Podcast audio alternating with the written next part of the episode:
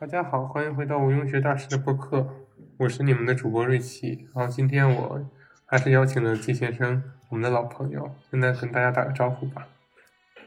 嗯，Hello，大家好，我是季先生。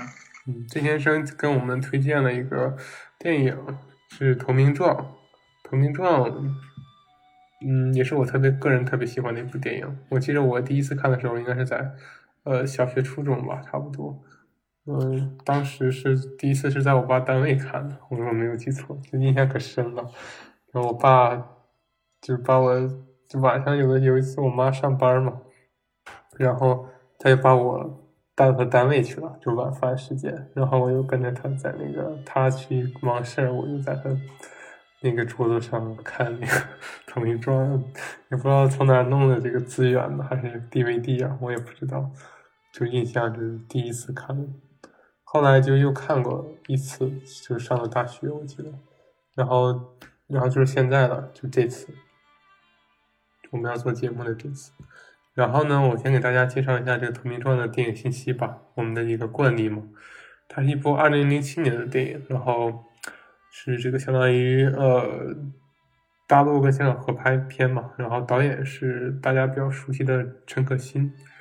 然后陈可辛的话，应该不用特别介绍吧？陈可辛是我们比较老的一位朋友了。他最近在我们的这个大陆电影圈算得上混得风生水起，就是这些年啊，比如说他之前拍的这个呃夺冠嘛，就是拍的那个郎平跟中国女排呃夺冠那部电影嘛，也算是他现在融入了我们主旋律电影的这个体系里面。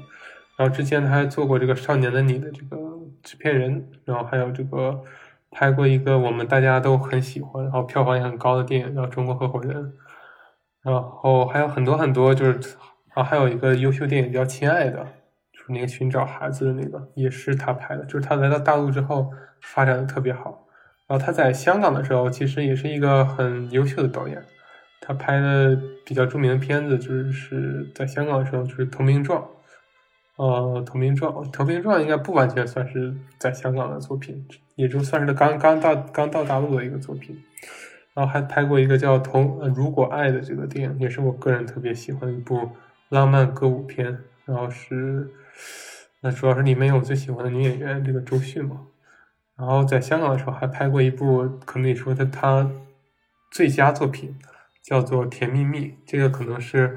呃，在中国华语电影史上可以留下名字的一部作品，也就是说，它是一个，呃，怎么说呢？《甜蜜蜜》可以说是奠定他大师地位的一个作品吧。就是他虽然称不上那种顶级的导演，但是这个只要《甜蜜蜜》这部作品在的话，他永远都是我们华语圈第一流的这个导演。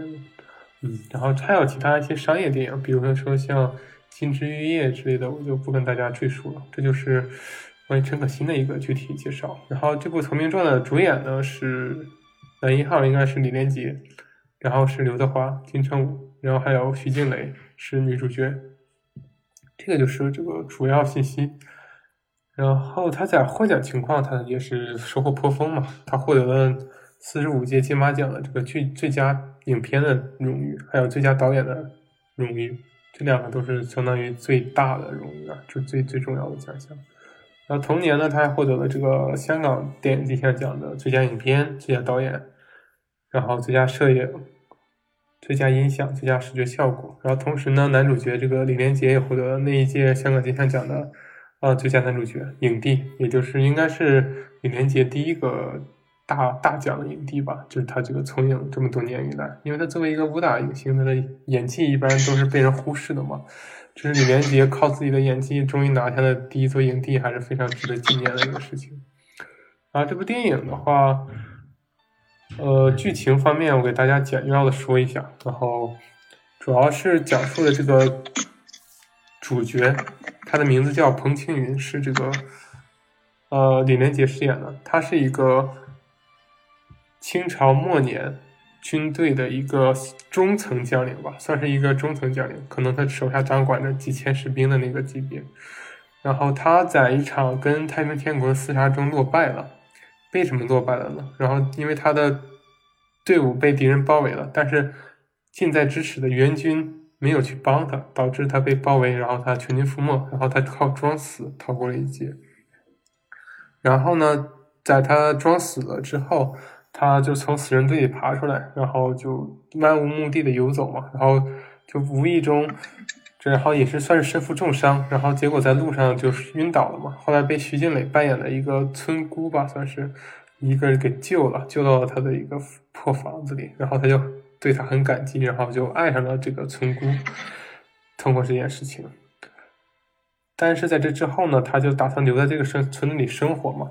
然后他发现，其实这个村子它并不是一个普通的村子，它是其实这个村子里有一伙土匪。你说是土匪也好，或者说是一群难民吧。难民他们因为没有粮食吃嘛，所以他们就需要去抢劫。然后这个这伙土匪的首领就是由刘德华饰演的，叫叫赵二虎。然后呢，还有一个副首领。他的名字叫叫什么来着？我有点忘了。反正在那个剧里面，对姜武阳，杀人者姜武阳嘛，对吧？对，他是姜武阳。然后他的是由金城武饰演的，就是他们两个人饰演的，就是带领了这群强盗，他们要去劫太平天国的军粮。然后就李连杰因为是当地的一个男性嘛，所以也参与了这场战争。然后他们就在这场战斗中，李连杰表现非常英勇，因为他是一个武功非常高强的一个军官嘛。他在情急之中就是救下了这个姜武阳的性命，然后同时他又把这个太平天国押粮官给杀死了，然后他就是这次劫粮的大功臣嘛，然后他就通过这个事情就慢慢融入了这个土匪团队，然后成为了一个关键人物。但是之后呢，其实这个村子刚抢到粮食，刚开心了没两天，就被清朝军队给抢了。清朝军队，也就是之前李连杰的仇人。那个眼睁睁看着他陷入包围但没有救他的那那支军队，把这个村子给洗劫了，把粮食全抢走了。然后这个二虎呢跟姜武阳他们两个人就非常气愤，但又不知道该怎么办。这个时候李连杰就蹦了出来，在这个角色就说：“为什么不去加入官兵呢？这样你就能过上有尊严的生活，就是拿着军饷的生活。”然后他们那两个人就被彭庆云，也就是李连杰饰演的角色说动了，然后他们三个就歃血为盟嘛。就是有点那个意思，然后签了投名状。投名状就是有点那种，呃，相当于拜把子，就是说如果有背叛兄弟者，就杀无赦，就是或者是危害兄弟者，就杀无赦的这个感觉。然后他们就带着他们全村的一百零八个壮丁，然后踏上了这个参参军的路程。然后参军之后呢，他们就来到了这个呃军营之中嘛。然后李连杰就带着赵二虎去拜见他之前的几位长官。然后今天几位长官其实也是心怀鬼胎嘛。他们几个人都互相猜忌，然后他就李连杰打算投奔其中势力最弱的那个，因为他可能急需人才嘛。然后最后他，呃，就是立下了军令状，然后说要多少天之内把这个军队给打下来。然后他就是获得那个官员的信任，然后他就决定借一支兵马给李连杰，让他去完成他的任务。然后在这这场过程中呢，就发生了这个本剧中最激烈的一场。战场戏是我个人特别喜欢的。我觉得华语电影里，这冷兵器战场好像没有几个比他要做的好了。就是他跟太平天国打仗嘛，但是他打仗的时候呢，他发现其实那个大人借他的兵，他是不能调动的，他还是只能调动自己手下那点小兵。为什么呢？因为那个兵他只是借给他，只是为了他壮壮壮壮壮大阵势的，他并没有说真正的要付出这个兵去去帮他。然后李连杰就只能置之于死地后生，然后在他和他的几位兄弟、两位兄弟还有那些老部下的拼死搏杀，豁出性命，然后以以寡敌众，终于把敌人给搅乱了，把敌人的军阵。这个时候呢，在一旁观战的那个来正场面的那个支军队的领袖也觉得有点过意不去了，然后还发现这个其实是个大好时机嘛，现在其实是能赢的，所以他就决定去帮李连杰一把。就不管是为了帮李连杰，还是为了帮他自己，然后就终于就把敌人打败了。然后李连杰也通过这场胜利获得第一次的一个立足的基础吧。然后之后呢，他就是又获得了更多军队，然后去慢慢的就去围打这个苏州嘛。围打苏州的时候，其实就出了点事情。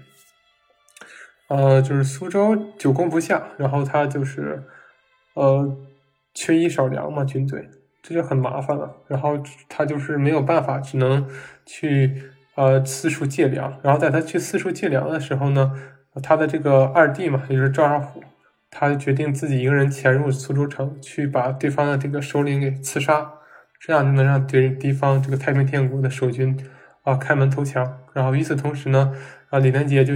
和他的这个姜母羊，他们就是大哥和三弟的两个人，就去到处借粮，在那个大人那块就碰了一个冷冷冷屁股嘛，因为他们就不借给他嘛，因为觉得他这也没什么希望了，而且他们也不希望战争这么快结束，会导会影响他们挣钱。然后这李连杰就只好去找他当年的仇人，就是眼睁睁看到他陷入死境却不伸出援手的那个军队的那个长官。然后跟他谈好了利益交换条件，说打下南京城之后一人一半，然后你借我粮，我出力你坐上七成。然后那个人就同意了，就带着军粮就回来了。然后这个时候呢，刘德华饰演的周二虎就已经潜入了苏州城，但是他已经被奸细就已经被守军认出来了，因为守军中有他老之前的老乡，就被带到了这个苏州守城城主的身边。苏州城主其实那个时候已经，他不想再。打仗了，他决定用自己的生命来换取整个苏州城的安宁，然后他就死在了赵二虎的剑下，就主动相当于送死。然后这样的话，李连杰把粮食借回来了，刚要去打苏州城，之后发现苏州城已经投降了。原来赵二虎一个人把他那个城主杀死了，或者城主心甘情愿被杀死，但换取的条件是希望赵二虎能够保障苏州军民的这个生命安全。但是呢，当李连杰的士兵进驻苏州城之后，发现苏州城里有四千太平天国的守军投降的守军，然后他们李连杰这时候下令要处死他们，就进行一场大屠杀。然后赵二虎就非常激动，非常生气，他不想成为一个背信弃义的人。然后李连杰的借口就是彭青云的借口，就是说这些人他们就是兵，他们现在投降了，我们的粮食要分给他们。我们的自己的兵都不够使，而且万一他们又叛变了怎么办？就是有这些理由，就强迫士兵把这些强军都杀死。然后双二虎经过这件事情，跟李连杰的角色也就在产生了巨大的冲突、巨大的分歧，然后甚至想一度离开军队。然后这个时候，李连杰他需要他他去攻打南京嘛，就跟他就祈求他，相当于用兄弟情谊。然后这时候他们就勉强又重归于好，然后一起打下了南京城。打下南京城之后，其实太平天国就灭亡了嘛。然后彭青云也算是兄弟三人也算是功成名就。然后这个时候就涉及到政治了。然后这个时候彭青云就获得多方势力的拉拢，就之前他拜见的几位大人都很欣赏他，想拉他入伙。然后这时候就他要要去这个朝廷接受封赏了。接受封赏，其实呃慈禧也表示很欣赏他，但是他在这时候就非常不恰当的提出。希望免除江南的两年赋税，就是他被任命为了两江总督嘛。然后慈禧就很不情愿的答应他的要求，但这个时候他还没有结束他的政治生命。然后之后呢，其他几位大人想拉他入伙，然后他又拒绝了，就有某种程度上就不愿意跟他们同流合污，因为他心系的是苍生百姓嘛，他不想跟光绪先生搞在一起。他说他为了打仗，就是为了让。百姓过上好日子，然后他也就没有接受他们的拉拢，但是呢，他就听听出来他们点他一句话，就是说赵二虎这个人现在已经产生异心了，而且你们这个你的军队要裁军才能让朝廷不怀疑你，你现在军队势力太浩大了，所以说你要看你怎么处理，你自己决定了。然后李连杰这时候就为了保住自己的这个所谓的理想。就保住自己的官嘛，也是为了保住自己所谓的去拯救苍生的理想，就决定要杀掉赵二虎。然后一方面呢，是他就已经跟赵二虎的老婆有了一腿，这个老婆就是之前救他的村姑嘛。然后另一方面呢，他是又为了这些大人的话，他就决定把赵二虎给暗杀了。然后这件事情呢，就被三弟姜武阳发现了。姜武阳其实一直都是支持李连杰，支持大哥的，但这件事情。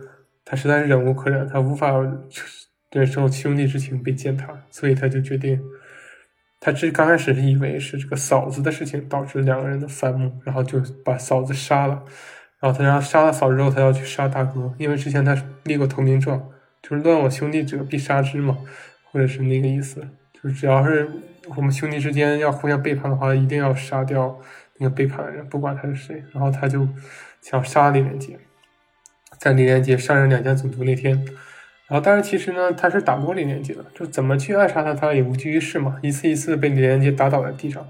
可这时候呢，其实。不光他想杀李连杰，朝廷也在杀李连杰。朝廷已经派了暗杀的火枪手，所以在他们两个人搏斗的时候，一一记火枪就打中了李连杰的身体。李连杰这个时候也就知道自己必死无疑了，所以他就放任姜武阳把自己杀死，然后他就倒在血泊之中。然后姜武阳之后也是因为刺杀朝廷命官，被判处凌迟。然后整部电影就在这样悲惨的。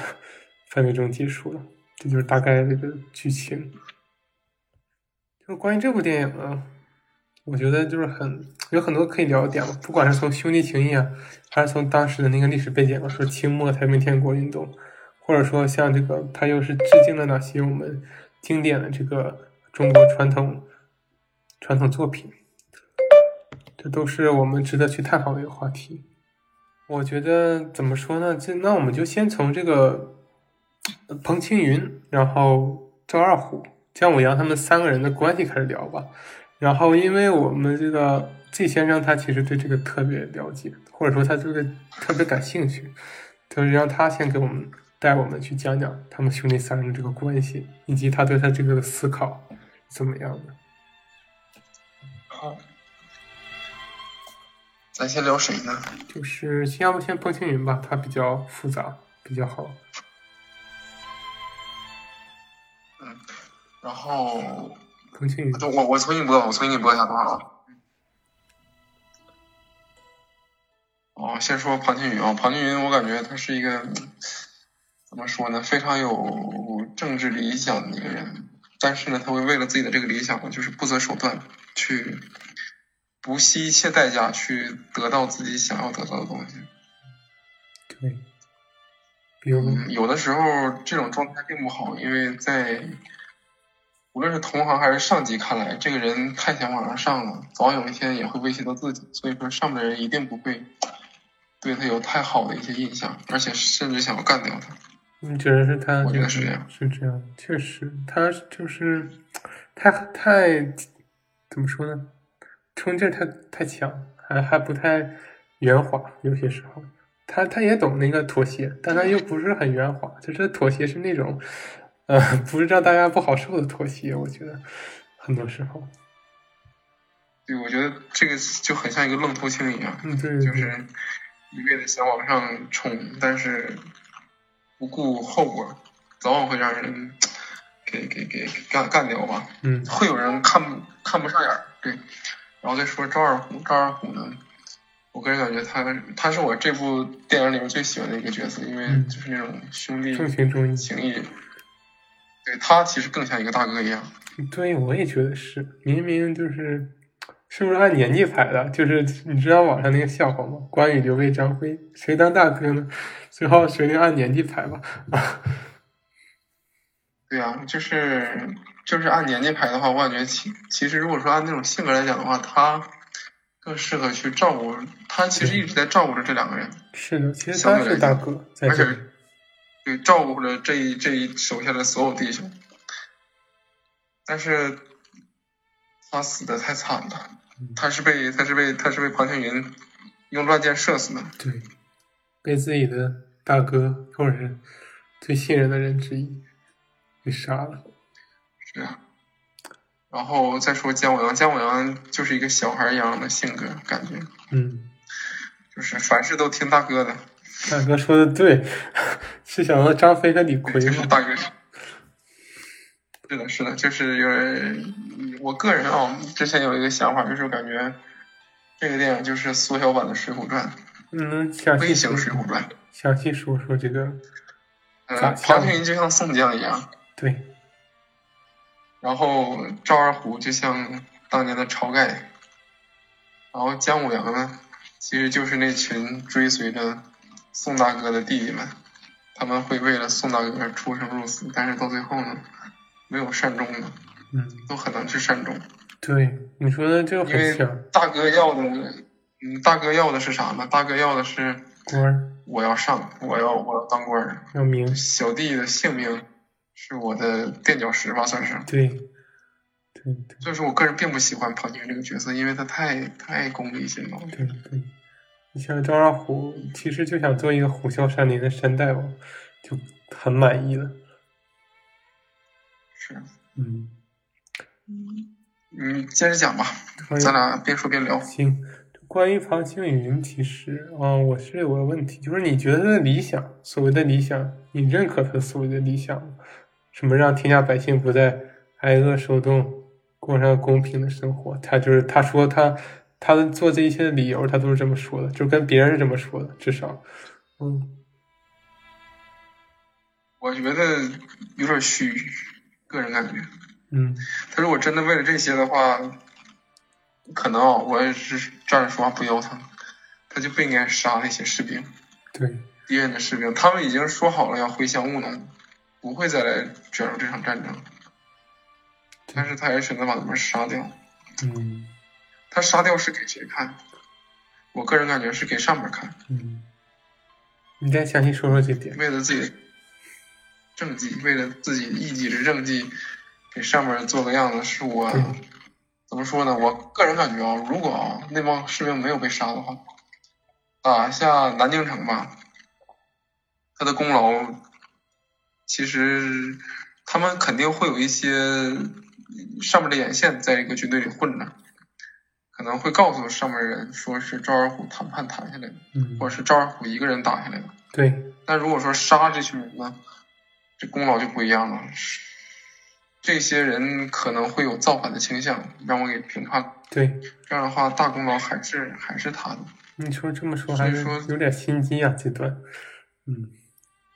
我我个人啊，可能是我心机，所以说我就是以小人之心夺君子之腹。也没有，他也不是君子，主要是我们也不是小人，但我觉得确实有抢功的这种心理，就像你这么说，因为他看到张二虎成功的那一刹那，他其实并不开心，某种程度上我还记着，嗯，不光是为了嫂子，更大程度上好像是为感觉张二虎做了一件他没做到的事情，大概这种感觉，再嗯，再说说这个女人，我这个女人，我感觉她应该怎么说呢？我个人感觉她不像是个村姑，她更像是个有钱人家的小姐。嗯，啊，他他也不是村姑，他说他是那个，算是一个小妾吧，就是当年那种，啊，就像嗯培养的那种有钱人家的小妾，就是那种感觉。对，因为要是村姑的话，她不会有那种怎么说呢？想要也是想往上爬的对心。对，他想过好日子嘛，他那意思。对呀、我感觉她以前是过过阔日子的，只不过一下子掉下来了。但是呢，他也过回这个阔日子，嗯，他会想尽办法往上爬，因为他知道上面好。对，但是虽然代价是当狗，但但是他还是想过上好日子。他之前是的，是的，是的。之前他不说他跟赵二虎是这个老老青梅竹马嘛，然后后来他就被卖到人家做小妾也好啊，或者做这个婢女也好，反正就是那种你懂的，供有钱有钱人那个玩乐的那种。但是他毕竟物质生活过得比较好嘛，然后赵二虎就把他救出来了。他以为他不想过这种生活，就想自由自在，但事实上他好像还是很喜欢那种物质非常豪华的生活。就虽然可能没什么地位，或者说就没有什么所谓的爱情，但是嗯，过那种锦衣玉食的感觉。嗯这个让我们想起了顾宁街少年杀人事件。啊，你说那个小明是吧？也想找一个靠山，啊就不管什么。哎，你别说，其实人性这个讨论很大程度上是相通的。嗯，是的，是的，感觉这种其实他们也是乱世之中寻求一个庇护吧，就谁谁力量大就跟谁。这之前赵二虎强势嘛，后来变成了彭青云，他真的有感情吗？就是这如果非要这么说，他跟赵二虎跟彭青云到底，我们知道他们这两个男人对他是有感情，但是你这么说，哎，他好像对这两个男人并没有特别强的感情。我感觉他他他他，你还记不记得他死之前嗯被姜母娘杀的时候，他一直在念叨着什么。啊，关于那个是他最想要的。就是要挂穿红挂绿啊，就是那个感觉。对，就是想过好生活，就是过那种衣食无忧的生活，过那种那样的生活。嗯，他并不在意。其实男人是谁，我感觉对于他来说可能无所谓。我个人的感觉。我个人也这么觉得。我们是直男节目，就是我们感觉，直男。嗯，我当时就感觉他对彭新云感觉就好像是他可能是跟他一个阶级的人，他内心是这么觉得。就是有一个当时他出现的时候，觉得哎，这个人是个军官嘛。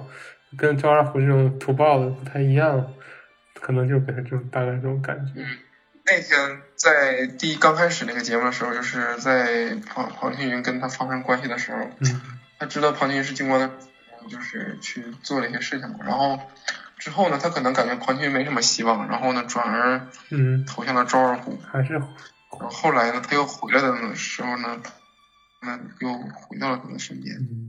我们就是这样推测，虽然这么推测有点不尊重这个角色，不过这个角色确实也没有体现出什么爱情，就是对这两个男人。这个角色其实其实其实我感觉啊，就是让咱那么推测，其实我也没啥不好的，因为乱世嘛，乱世活下去，活着活着就已经很不容易了。对，这也是一个能活下去就已经很不容易了，也是一个没有办法的办法。不过。啊，当然了，我们从站着说话不腰疼的角度是可以对他进行批判的，只只能这么说。嗯，对对对，就像当年的健康之耻一样，那些那些皇帝的一些后宫的嫔妃什么的都被掳走，都被都被都被金国人给掳走。到后来回来之后呢，大家其实都不想提，但是有些人好像也也也就是。怎么说呢？就是被处决了，一些女的，就是因为这这种这种这种贞洁的事被处处决掉。然后有有些女的也会站出来说话，就说男人在不在战场上杀敌，而是去拿这些女人去撒气。说有道理，南宋是挺懦弱的。其实可可可可可可以理解理解理解他这种，就是这个这个女性的角色没什么不好的，因为在那种情况下能活下来。是大家唯一的目标，其他都无所谓了。嗯，但是后来可能就慢慢的追求的不仅仅是活下来这么低级的事情。嗯，对呀，要追求物质生活了。要追求两江总督夫人。嗯，那说说完了这个庞青云嘛，然后张二虎其实也很简单，就是就张二虎就是那种很莽的角色，就很忠心忠义大哥嘛。姜武阳的话，其实。我觉得想稍微讨论一下，你说他是一个孩子嘛，是一个，但是一开始是说大哥是对的，他他你觉得他是真的觉得大哥是对的吗？还是觉得他只是为了兄弟情谊才这么说？还是说他就是他只是单纯的很傻，觉得大哥说的一定就是对的？还是说他知道大哥做的其实是有利于国家的，直到他最后发现他再也不相信这一点了，然后他才。不相信大哥，这个咱还得说回庞青云。我感觉庞青云是一个很会画大饼的人。那画饼，这个姜伟阳画了张大饼。对对，小年轻被骗了啊！对啊，就是那种给老板打工，老板嗯侮辱你是对你以后成长的一个 那什么，我感觉有这种倾向。庞青云一直在给他讲一些大义，但是其实怎么说呢，就是在给他画大饼，因为庞青自己他不一定还是那个样子。他都不一定能做到，然后他就要牺牲别人的性命去做到这个事情。对，对呀，他说为了天下苍生，可是真正做起来的时候，他真的做还是为了那个两江总督。对呀，可是他真的有帮助吗？他其实有一定帮助，我们也不能完全说彭庆云是个混蛋。就他当时去跟慈禧去请求免除赋税的那点，还是有这个想法的。不过他其他一切做的好像都是伤害其他普通人的事情。在最后的时候，姜武阳跟他打斗的时候，他一直看着的是那个座位，对他无心恋战，他更想那个座位。这个其实我感觉就很能体会到他那种野心，就是就是想要这个座位，其他的无所谓。对，我们也觉得是，就是我们两个分析是觉得他可能对这个座位、对这个权力的欲望比他所谓的理想更大。我们也不能说他没有理想。但是从我们对他表现出来的看，往往是他的权力欲要比他的所谓的理想主义要更旺盛、更明显。在各种情况下，大多数情况下，不过这也是他一个复杂。我感觉，嗯，你说。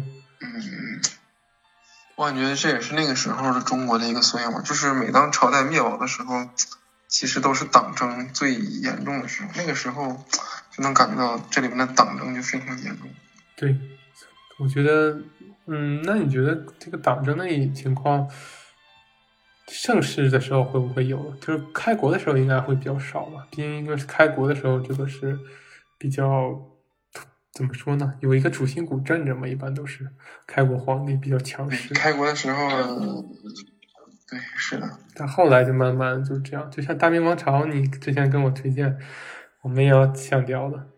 那时候就有很多流派了，但好像越到后来事儿越多，就是越到衰落的时候，嗯嗯。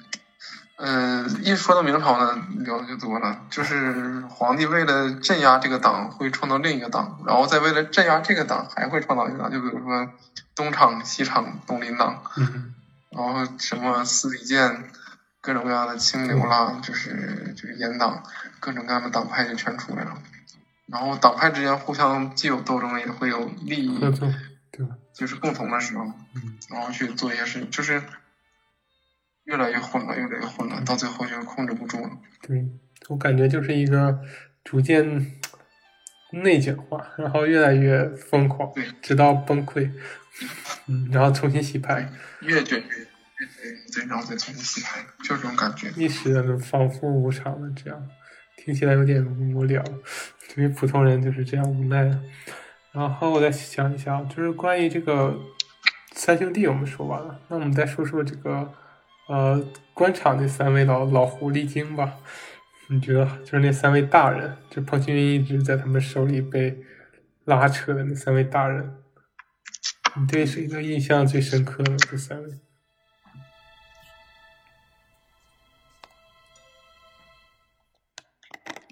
我最深刻的一段啊，是他们仨下棋那段，你还记得吗？嗯，就是说想起彭青云的话，就是就是就是该怎么下。哪步棋？然后当时有个老头就下了那儿之后，然后另一个老头就说：“说你下在这里像学庞天云一样。”然后说：“如果说就是我要把这个棋连在一块儿的话，你看我就活了这盘棋。”然后另一个老头说：“那你觉得我能让你把这连到一块儿吗？”就是他们的意思，就是一个想保黄天云，另一个不想，就想杀庞天云。嗯，不不是想跑想杀，我感觉是怎么呢？就是这帮老头最开始就没安啥好心，因为他们其实就是利用，我感觉都不想让庞青云活下去。嗯，因为庞青云如果说打下来的话，他功劳太大，会功高大到甚至要，对吧？对啊，一旦仗没得打了，这仨老头上哪捞钱去？是啊，他们之前不说打不完仗是为了捞钱吗？苏州。对啊，如果说一旦庞青云把这些战争结束了的话。第一个损害的是他们的利益，而且会让慈禧觉得他们最无能，因为，怎么说？我感觉他有押宝的成分。一是压着庞青云，就是就是万一他能打赢，压打赢的话，你是我们的兵的话，这个这个功劳呢会有我们的。但是如果说你没打赢的话呢，嗯，跟我们没什么关系，是你不行。对对对，他们就是，反正都是。不败之地嘛，对于他们几个人都来说。但是就怕庞青云功高盖主。对，一旦盖过这仨的话，就是最后那个结果。对他已经要这么做了，因为那几个人想拉拢他，他不同意嘛，他不想受他们牵制，他想做自己的主人，可以这么说。嗯，是。就那两个人其实也是来，就我不能说他是好心嘛，毕竟都是老狐狸，只能说他是某种程度上是能让他活下来，如果他答应入伙的话，但是。那谁还是庞青云还是拒绝了，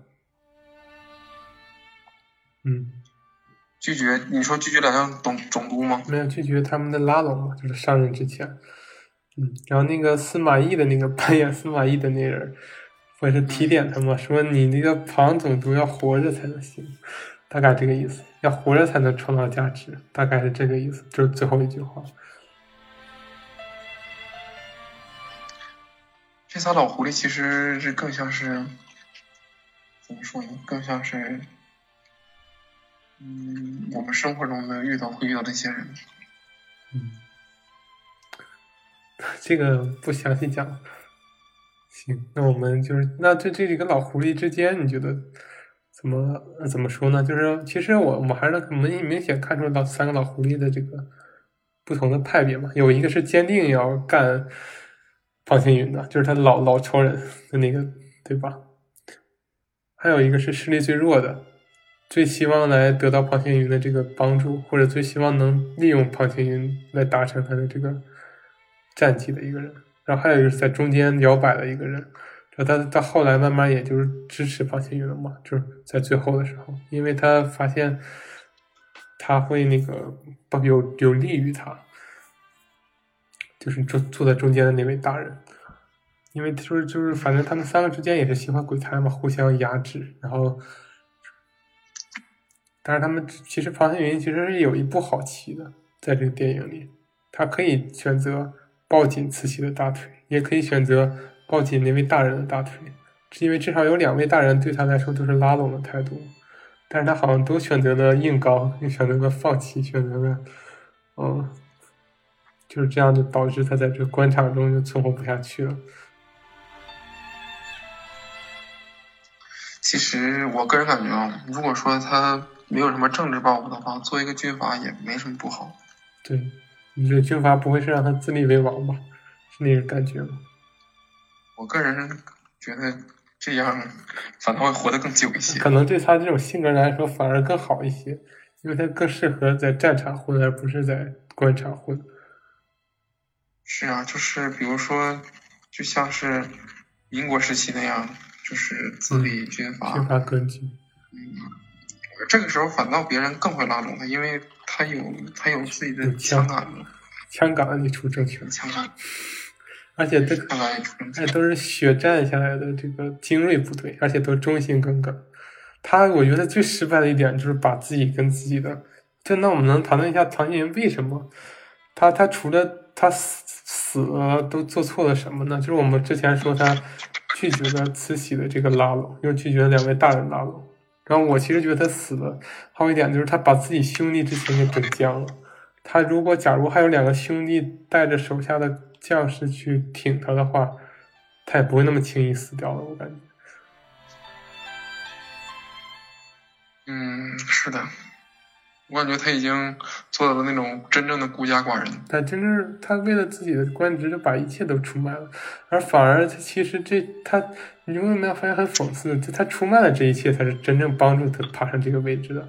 可他为了爬上这个位置，就把这些他需要倚仗的全都给放弃了。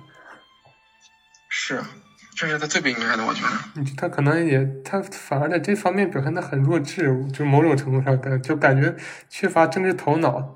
他也不是那么弱智，我觉得之前就之前他跟那个他的仇人去谈条件嘛，就借兵粮的那段，感觉还挺有这个政治头脑的。可是到了自己成功之后，反而就，嗯，就发现政治头脑一扫而空。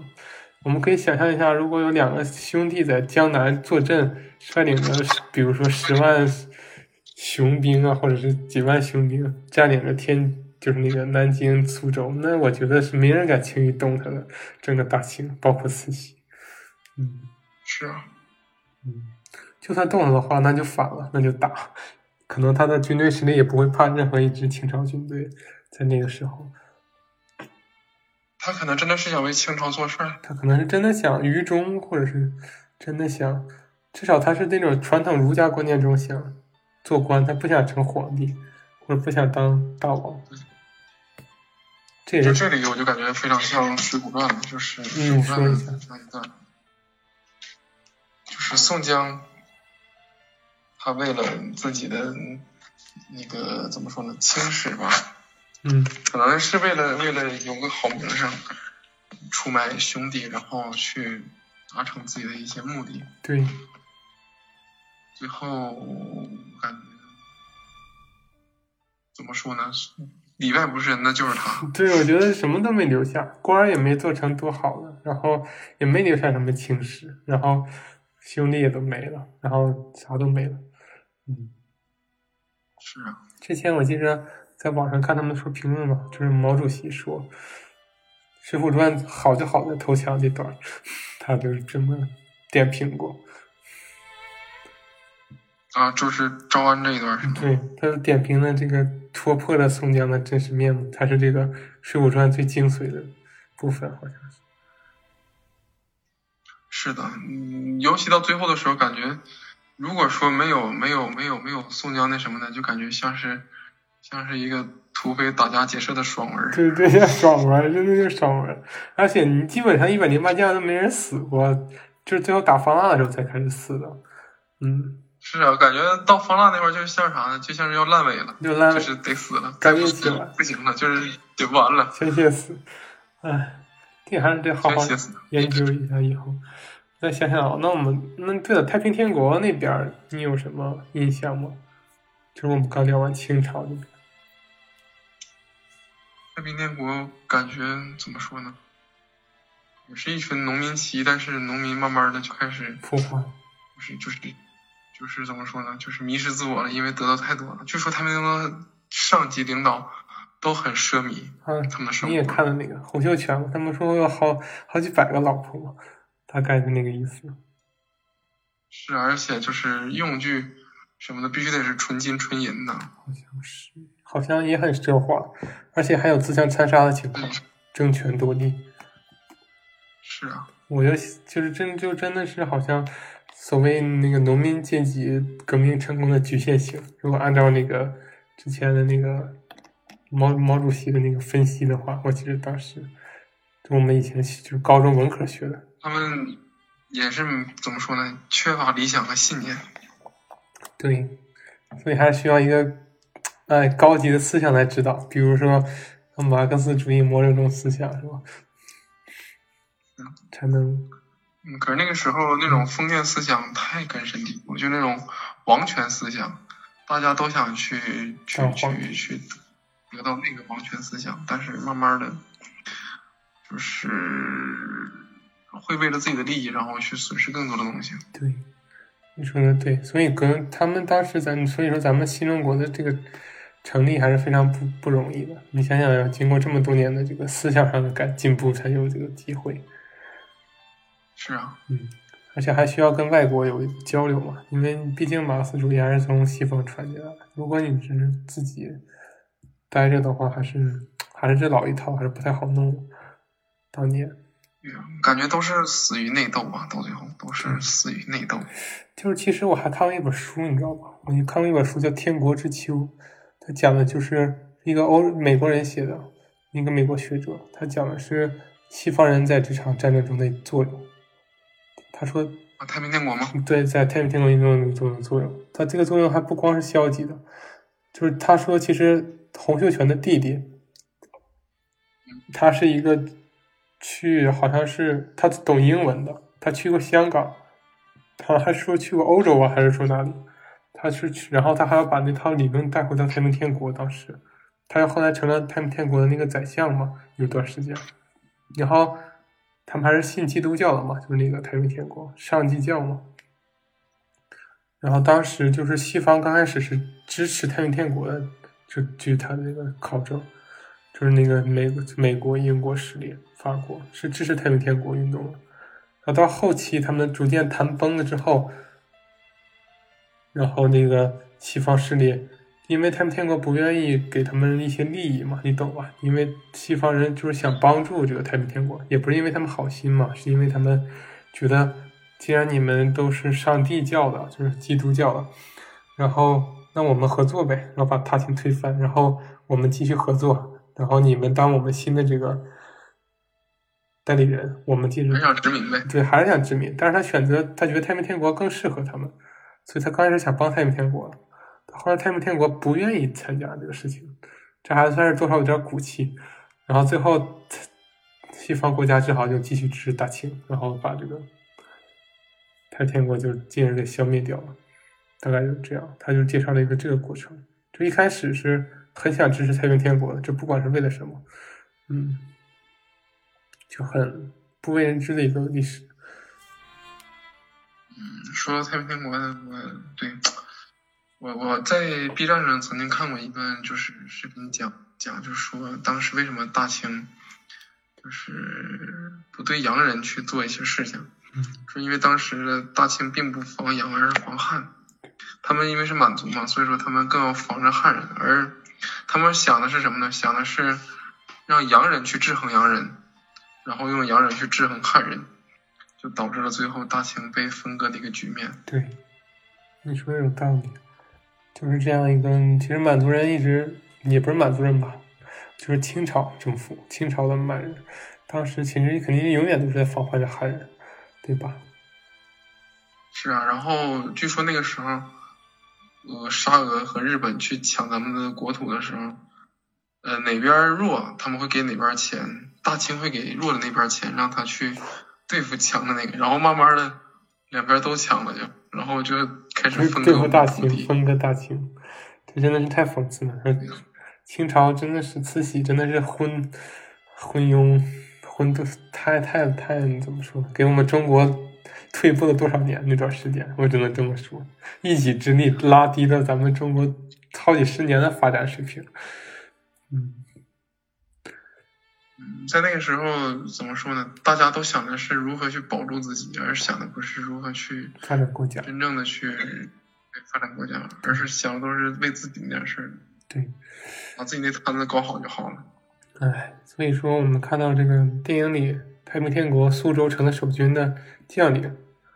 还是表现着这个导演对于这太平天国的一点同情，我感觉那个将领还是比较明大义的嘛，某种程度上。是的，嗯，他说他参加了太平天国就不打算回头，但是他也不想让全部军民陪他一起死在这里，那只好牺牲他自己来救整个城人。其实这种人也是有的，只不过在那个年代多半是这种悲惨的结局。更多的是那种自私的人会获得胜利，嗯，是，嗯，呃，那我们说了这个太平天国，然后太平天国这个清末历史我都特别感兴趣，我不知道你感不感兴趣？我对这种乱世，比如说像这种明末呀，或者是这种清末明，然后或者民民国初期的，我都特别感兴趣这段历史，嗯，你说一说，嗯，当然我暂时还是积累较少，以后。我们有机会可以开话题，主要是那个就不一定要讲这个电影了，那得看书才能真正的获得这个知识。就电影这个东西，我觉得某种程度上，你想靠它来学习特别深的知识还是挺难的。它最终到底是一个，它更多的是一种架空的一段，对架空的东西，它是一种虚拟的一种快乐。嗯，当然历史也不完全真实嘛，你也知道很多东西都是，嗯，胜利者书写的。嗯，然后关于这部电影呢，那容许我再稍微延续一下，就是关于刺马案，大家可能想了解一下，就这部电影是根据一个历史上的真实事件改编的，就是刺马。什么叫刺马呢？就是刺杀两江总督的一个历史事件。然后这个两江总督，他就是这个剧里这个李连杰饰演的冯庆云。然后杀人的人呢，就是姜母羊嘛，就在这部电影里。啊，他这个其实也就是，嗯，历史上我先跟大家简要说一下，就是这个两江总督，他就是被慈禧调到这边来当总督嘛。他刚上任上任没多长时间，打算去校场去练兵，然后刚出衙门口，就有一个人前来报报报冤冤案报告状，然后跪在那块儿，这个总督还。挺有耐心的听他说，然后正在在这个僵就在这里听这个人来诉冤情的时候，从人群中突然窜出一个刺客，一刀就是插进了那个胸口，然后就一刀好像，然后他就重伤，然后第二天就死了。然后那个人也就是跟电影里有点像，他杀完人之后就说杀人者乃谁谁谁是也，然后最后就有很多这这个事情就传出来了。然后有人说，就是有一个版本，就是咱们电影里看这个版本，就是民间传说版，就说他们之前是兄弟嘛，就因为这个两江总督之前是做县令的，在一个地区西边，然后他西边有个叫捻军的势力，当时就不光有太平天国，还有叫捻军的，就西北，然后他是平叛的时候失败了，被抓起来了，这个县令，然后结果他当时就就是劝降那些叛军嘛，然后后来被他说动了。然后就像电影里似的，他们就结拜兄弟了，然后一起就回归清朝了。然后最后也就是立下了一些功劳嘛。然后这个人也越走越高，最后成了两江总督，在历史上。然后结果就也是因为嫂子的事儿就被杀了。这是历史上的一个呃大家民间传说，但真实版本据说是跟曾国藩势力的湘军有关系。不知道你了不了解曾国藩？知道这个这个了解吗。就是当时他湘军也有点像那个彭庆云，你发现吗？就是他就是打下南京之后，他们也成这个最大势力嘛。然后慈禧就很有戒心，需要裁军嘛，然后就把曾国藩从两江总督的位置调到了京城，就成为了京城的这个直隶的这个总督嘛，就是相当于整个北京河北地区的这个总督，就是把他放在眼皮底下看着。然后这个时候呢，他就想分化在南京的势力，就是两江，然后就让他的心腹，就是一个相当于一个底子比较干净的，就跟湘军势力没有过巴结的人，就是这个这个两江总督来上映上任。然后在这个上任的时候，他就是为了让这个人来打压湘军在这个浙江、江苏的这个势力、江西的势力，结果就出现这种事儿。他们说这个事情就根本就是湘军策划的。就是想把这个新上任的这个人杀掉，就是为了向慈禧来展示他们的实力，就跟慈禧就表示我们已经对你让让步了，你不要太过分，就大概是这个意思。就据说是这个意图，嗯。然后还有一个案子，也是连满清四大疑案，也是跟这个有关的。有一个案子叫杨乃武与小白菜案。小白菜为啥叫小白菜呢？他说有一个。很美丽的女子，她喜欢上身穿白衣服，下身穿绿裙子，所以像白菜一样的，而且还长得很水灵嘛，就那种感觉。杨乃武其实是他的房东，你知道吧？然后他是一个举人，就是相当于一个考过科举考试的一个乡下的一个小官，就像那种感觉。然后这个小白菜，她有个老公，然后她老公死了，就是有一天，据说是被毒杀了，就是有点像那个九品芝麻官。你知道吗？你看过周星驰那个吗？然后就说他跟那个杨乃武，也就是他的这个前，他的这个房东，就是搞就是搞乱搞男女关系，然后杀了他的亲夫，然后就被那个当时那个浙江余杭的那个县令给审了，然后就说这就是你干的，然后他们俩不同意啊，那不同意那屈打成招，然后最后就同意了，同意之后就把他把他把他俩这个供职供到那个京上去嘛。然后砍头嘛，就就相当于上升到中级中央人民法院嘛，然后结果当时出了这个事儿，杨乃武不是个举人吗？你说这个时候还得靠朋友和同学，你发现吗？就是真正靠得住的朋友和同学是真的很重要。就是杨乃武他是举人，他们当年一起考中举人的那些人叫同期嘛，就是一起上学的，就一起考中举人，他们都是有联系的，都是朋友。他就有几个特别好的朋友。杨乃武当时认罪的时候就特别冤，他就通过他的亲戚、他的姐姐，就找他几个同学，让他们请请他上京告御状。他那几个同学就混的还不错，都做了几个不大不小的官儿。他们就联合向那个，就联合那批人，就向朝廷上书，向慈禧上书，就说是冤，你得审，他是冤枉了。然后就就经过这事，慈禧就发现了，然后去调查，发现根本就是那个县令。没有证据，就是屈打成招，然后最后就发现根本就不是那个妻子下毒，然后就让把他俩都平反了，然后把那县令这个撸了，然后把那个浙江知府也给撸了，就相当于这个。然后后来他们说，其实这根本就不是一个这个事儿是真的，但是这根本就为什么慈禧要管这个事儿呢？这么点事儿，这不是个小案子吗？对吧？是因为。这个地方的总督就是还有那个知府、县令都是湘军派系的。当时慈禧收到了这个状纸，本来是不太在意，后来发现了这个事情，决定借这个机会打压当地的湘军势力，通过这事就把他们全给撤了。大概是这个情况。因为发现好像这几个冤案归根到底都是跟中央势力跟湘军的这个矛盾来产生的。嗯，是的。反正通过这个事儿让我感觉这个同学可真好，有这几个靠谱的同学太不容易了。嗯嗯，一是同学，二是咋说？如果说上面真的想动这些人的话，咋都能动；如果说上面不想动这些，就想保这些人的话，对，怎么告？我感觉他都是那个结果。也保不住，说实话。不过说实话，真的，那几个同学也是有用。就是如果没有这个同学的话，这个东西慈禧根本就看不到，肯定是有用的。他根本看不到这个东西，所以说只能说也算是运气吧，也算是他的这个对运气。对，一方面也是他的运气，不过也是一方面是别人的帮助。可是最重要的可是还是慈禧跟那个想打压这个湘军势力的。嗯，一说这个的话，其实《大明王朝》里边有一段也跟你说说，你说，回头给你看。现在要不要说说呢？嗯，说说也行。嗯，你等我一下，我重新给你播。我，就是当时大明王朝它有两党嘛，一个是严党，然后一个是清流党。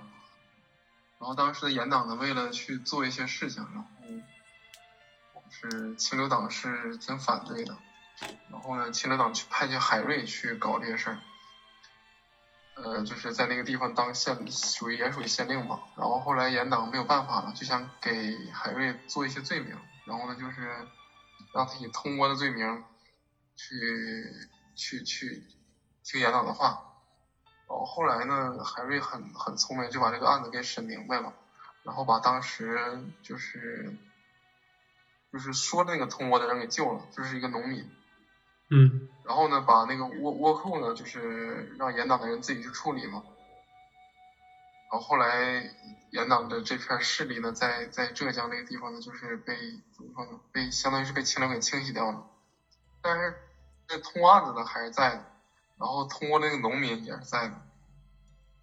然后呢，这个时候朝廷里呢，就是严党呢想想借着这个案子去打压清流，然后就说。海瑞私放通倭的这些这个罪犯，这个农民，然后皇上这个时候需要钱，需要搞钱呢，只能听严党，就是把这个人就是农民给抓起来。但是抓这个农民呢，其实就是变相的是要打海瑞。嗯。打海瑞呢，其实是要打清流。打清流呢，其实是要打太子。因为太子这边是清流党嘛，就是就是清流这批人其实是为太子去服务的，是为了下一个皇帝去服务的嘛。但是这个时候呢，朝廷太缺钱了，所以说需要就是严党去搞钱。嗯。其实严嵩当时的目的呢，就是打到这就为止了，就是只是点你一下。但是他儿子有点太作了，就是真想把这个农民给，就是就是整个这一条链的人都干掉。想干掉完这个农民之后，接着干海瑞，然后干完海瑞就干清流，干完清流干太子，这不找死吗？呃，他其实是想干完清流之后呢，就相当于是把太子给挟持住了。嗯，懂了。嗯，他的儿子野心的确太大了嘛。然后，当时皇上就是就是把清流和严党的人就是头给召集起来，清清流的头是徐阶，然后严党的头是严嵩嘛。然后说说让锦衣卫去审这个案子，如果说这案子审不出来啥呢，就直接把这个农民给杀掉，然后剩下的人谁都不追究了就。嗯，在审这个农民的时候，最后一天呢，就是小年儿就要把他杀掉了。在这前一天，有一个人呢，就是给太子呢一两本书，这两本书呢年。皇上就是嘉靖帝去找的两本书，是张三人亲笔在一百二十岁亲手写的两部血经，嗯，金刚，哎，是是道德经对，道德经，就是拿自己的血去写的，可以呀。然后呢，但是直接献给嘉靖呢，就是会怎么说呢？就是没有什么神秘感，而且就不会去救救救不了这个农民嘛。然后他们给就是嘉靖编了个故事，嗯，说就是这个农民的妻子在就是。就是就是，当时镇抚司的门口，就是打算等她的丈夫被处死之后呢，然后呢自己在这殉情。但这天晚上呢，来了个白胡子老头，穿的很脏。然后这个老头呢就说这两本经书能救她的丈夫。然后呢，这个老头就消失了。嗯。然后呢，皇上呢其实一听就知道这故事是糊弄小孩的，但是选择相信。找个台阶。对呀，说张真人降世了，然后就要找张真人，然后把所有的人都撒了去找这个白胡子老头了。然后呢，就想起来这白胡子老头的一个一一一句话嘛，说这两本经书能救她的丈夫嘛。然后呢，就说这个人一定要留下，因为他是。他是他是他是张真人亲自要救的人。嗯，其实这个目的已经很明显了。他为什么不杀这个人呢？就是也打算要在年后吧，要彻底把严党都干掉，只是需要一个理由而已，就是先留住这个人，然后呢，以后的事儿慢慢去清算。如果说他他这个时候还是要杀这个人的话，他的目的就还是不想动严党。但是如果说他不杀这个人呢，可能就是以后真的要去处理严党。对，所以说这个人的我觉得这个对。就是给皇上一个台阶下，皇上也给他们一个台阶下，也挺好。感觉你说的大明王朝也很精彩，我们之后还是可以好好说说。也可以看这个这个剧，我我个人感觉就是怎么说呢？所有的剧它它都很有些地方会很像，有些地方呢，因为它讲的其实都是我们中国人的一些古老的一些习惯嘛，就是在古代。嗯。咱们中国的语言艺术还是非常博大精深的，就是艺术，就是那种言语上的一些艺术。懂你什么意思？还有办事儿，是啊，都很像。希望我们也可以从中学习到一些职场智慧。以后要不要做一些职场节目，提升一下我们自己的职场水平？我觉得我有待提高。我也有待提高。算了，不提了。顺其自然，这个东西。有，当然也得提高了，但也不是说你想提高一定就能提高得了的。很多时候，你得靠事儿上磨嘛，也不是说你看了书你自然就会了，你也得真正经历过，自然是比较大的成长。